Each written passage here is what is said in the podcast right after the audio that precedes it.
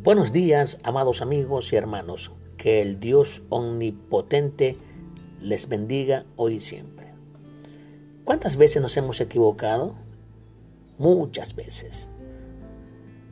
Si el tiempo nos ha hecho equivocar, si el tiempo nos ha hecho dudar y decir, ¿es o no es? El hombre, como criatura especial de Dios, nos hemos equivocado muchas veces. En cierta ocasión, cuando yo era un adolescente, en una de las fiestas eh, de fin de año, donde había muchísimas personas, y observé a una pareja de chicas, supuestamente. Y me llamó la atención a una de ellas, estaban de espalda. Y yo le invité muy cortésmente a bailar en aquella época era muy eh, eh, educada a las personas en ese aspecto de pedir permiso para bailar. Y fue así cuando una de aquellas supuestas chicas, al darse la vuelta, oh sorpresa, era un hombre con una larga cabellera y con un par de aretes. Imagínese usted lo que me sucedió. Yo tuve que salir corriendo avergonzado de, la situación, pero me equivoqué, porque yo había visto que era una mujer y en realidad era un hombre con su cabello largo. Entonces muchas veces nos hemos equivocado. Por ejemplo, anoche en la ciudad de Guayaquil llovió fuerte y fue sorpresiva la lluvia. ¿Por qué? Porque estamos en verano y cuántas veces nos hemos equivocado en el tiempo y en las conductas de las personas.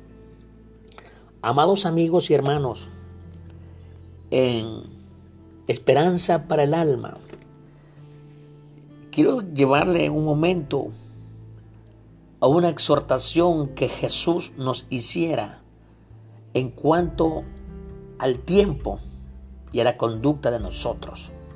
En el libro de Lucas, el capítulo 12, el verso 54 en adelante, Jesús dijo, decía también a la multitud, cuando veáis la nube que sale del poniente, luego decís, agua viene así sucede. Y cuando sopla el viento del sur, decís, hará calor y lo hace. Hipócritas, sabéis distinguir el aspecto del cielo y de la tierra ¿Y cómo no distinguís este tiempo? Así dijo Jesús en el mencionado libro del Evangelio San Lucas capítulo 12, verso 34 al verso 36.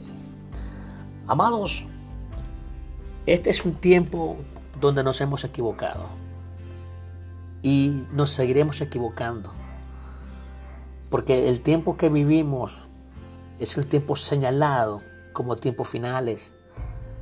Pero los hombres no entienden que este es un tiempo que está señalado por la Biblia como tiempo final, más los hombres piensan que ese es un tiempo donde habrán mejores oportunidades después de estas cosas que estamos viviendo.